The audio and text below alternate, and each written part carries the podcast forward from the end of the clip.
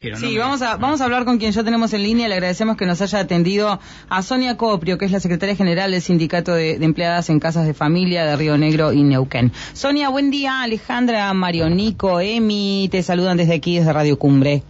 Buen día, chicos. ¿Cómo les va? Feliz año para Feliz año. Feliz año. Gracias igualmente, Sonia.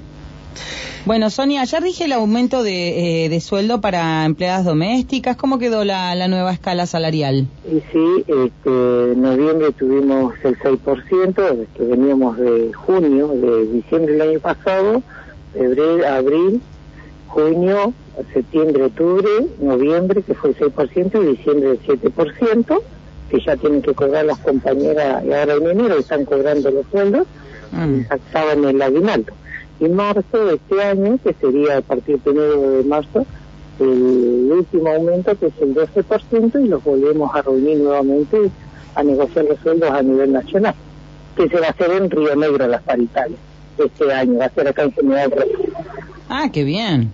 Bueno, esta vez... Nosotros en el 2019 el centro chico lo hicimos en Córdoba y al año siguiente nos tocaba acá en Río Negro y justo la pandemia, bueno, no se pudo concretar. Ahora sí se va a concretar, así que van a bajar, van a viajar las autoridades y las colegas del gremio de otras provincias bajan a Río Negro. ¿Eso va a ser en qué mes? Eh, la hora después del 12 ya, en, en, marzo, ¿viste? Mm. después del 12 de marzo ya los vamos a reunir nuevamente. Estamos, mm. pues, tienen que concretar el ministro de Trabajo porque tenemos que esperar que salga el sueldo mínimo vital y móvil y lo reunimos nuevamente. Mm. Te iba a preguntar, Sonia, eh, hablaste de las colegas de otros lugares del país, te quería preguntar cómo avanza.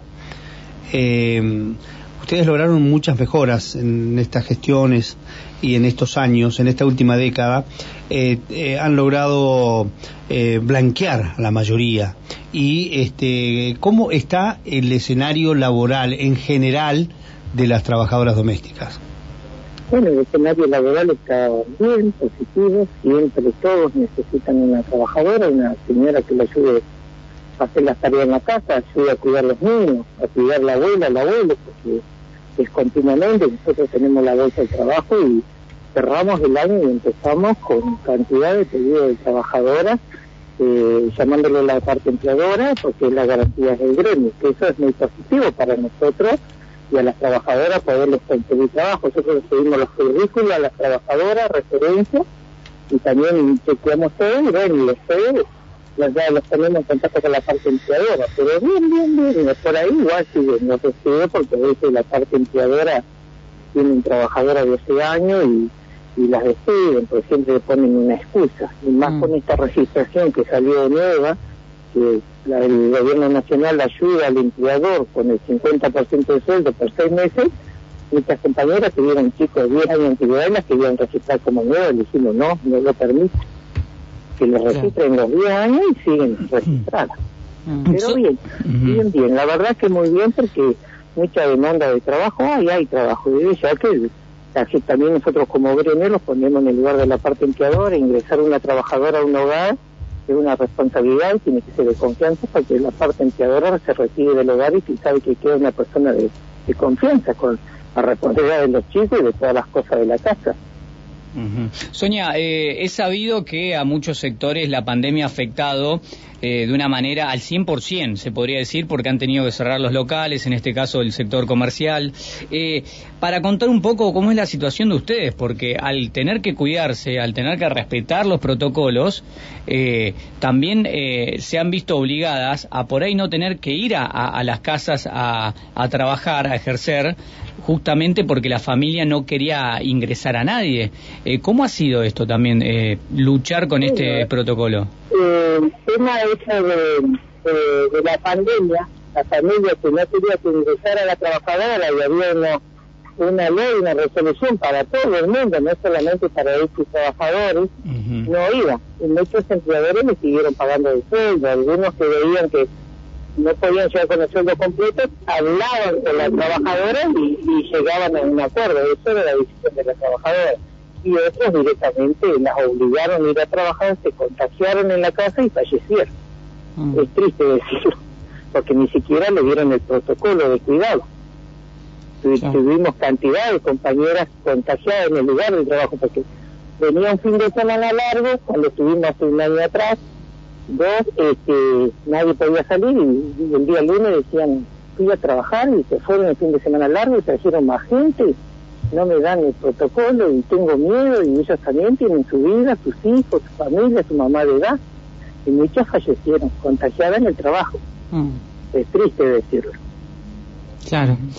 Eh, y bueno, esto esto es, es una situación este, particular que, que también se da eh, en esta actividad y con la que hay que estar muy muy atentos, ¿no? Exactamente, sí. Nosotros por eso siempre eh, hablamos, vienen las compañeras, consultas y las asesoramos y, a veces quizás están ganando 12 mil pesos y vos corres el riesgo de, llegar el contagio donde vos estás trabajando y mm. poder perder la vida de tus hijos, es, mira, mil veces la vida, mil veces la vida.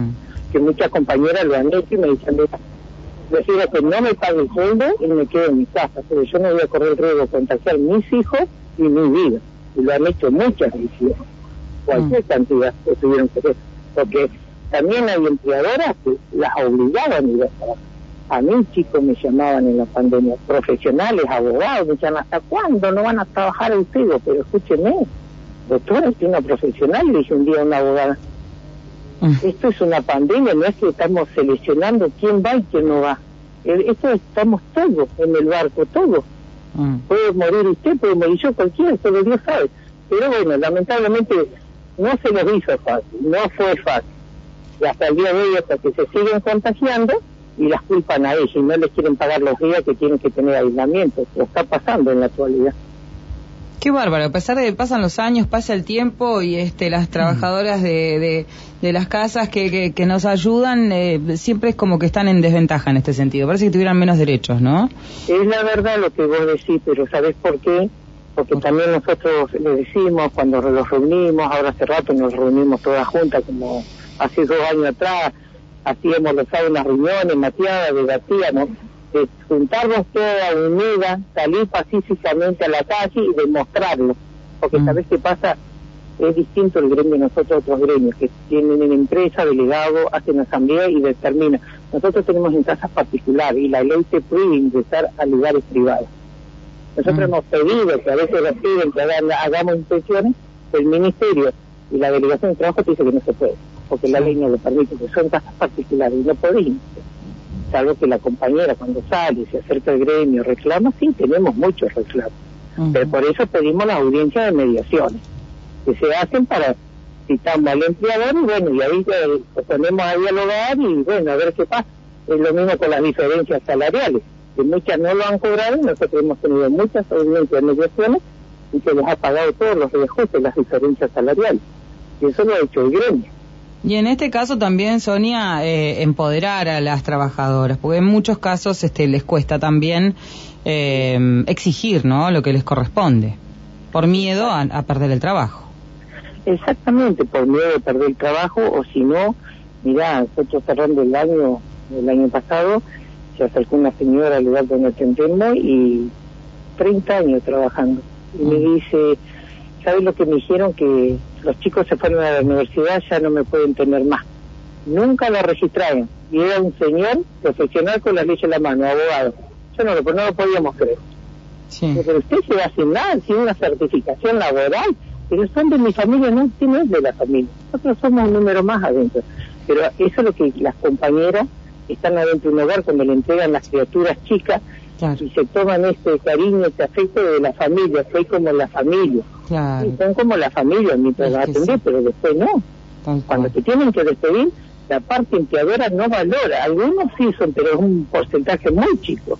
Fuiste parte de la familia, y fuiste parte de la familia, le cuidaste los hijos, le sacaste la mierda, los, todo se los criaste y cuando llegó el momento te pegan un bolón en el orto Pasó eso en muchos casos, hay muchas experiencias tristes y duras, ¿no? Sí. Inclusive a mí un día el abogado dice, me llama, porque me dice, ¿sabes? Vengo a averiguar cómo puedo hacer, dice, porque la señora ya no, no la necesitamos, le digo, doctor, usted es el empleador de tal persona, se quedó, dice, pero Sonia no, doctor, haga lo que marca la ley, pues yo lo extracho, se lo he dicho. Usted no puede permitir lo que está haciendo esta señora. Iban a hacer firmar un acuerdo, una renuncia como común de acuerdo, no a saber si le daban algo de dinero, a veces no le dan nada, ni las gracias. Sonia, bueno, nos tenemos que ir, pero te quiero proponer una cosa dentro de unos días, te vamos a llamar, porque queremos hablar de historias de vida, de trabajadoras domésticas, de tu propia historia, de cómo comenzó. Así Sí, que me... me encanta contarle las historias de muchas compañeras. Hemos rescatado, disculpame que te interrumpí, hemos no rescatado una abuela cuando empezamos y, y todavía sigue viviendo. La veo en la casa y la hicimos jubilar y todo. También en forma de esclavitud estaba esa abuela. Mm. Bueno, esas cosas las Qué queremos difundir qué y queremos contar este- estas historias. Así que te va a llamar la producción y, y no, no vamos a hablar ni de escala salarial, ni los derechos, ni No. empoderamiento, vamos a hablar de historias de vida. Dale, Dale, dale, dale, chicos. Dale. Gracias, Sonia. Un abrazo. Abrazo grande. grande. Gracias y buen fin de semana para ustedes, chicos. Gracias, igualmente. Igualmente. Gracias. Bueno, Sonia Coprio, secretaria general del Sindicato de Empleadas en Casas de Familia de Río Negro y Neuquén, eh, ya dándonos eh, la novedad de, del aumento logrado en paritarias y bueno, próximamente en marzo se van a hacer las paritarias en la provincia de Río Negro.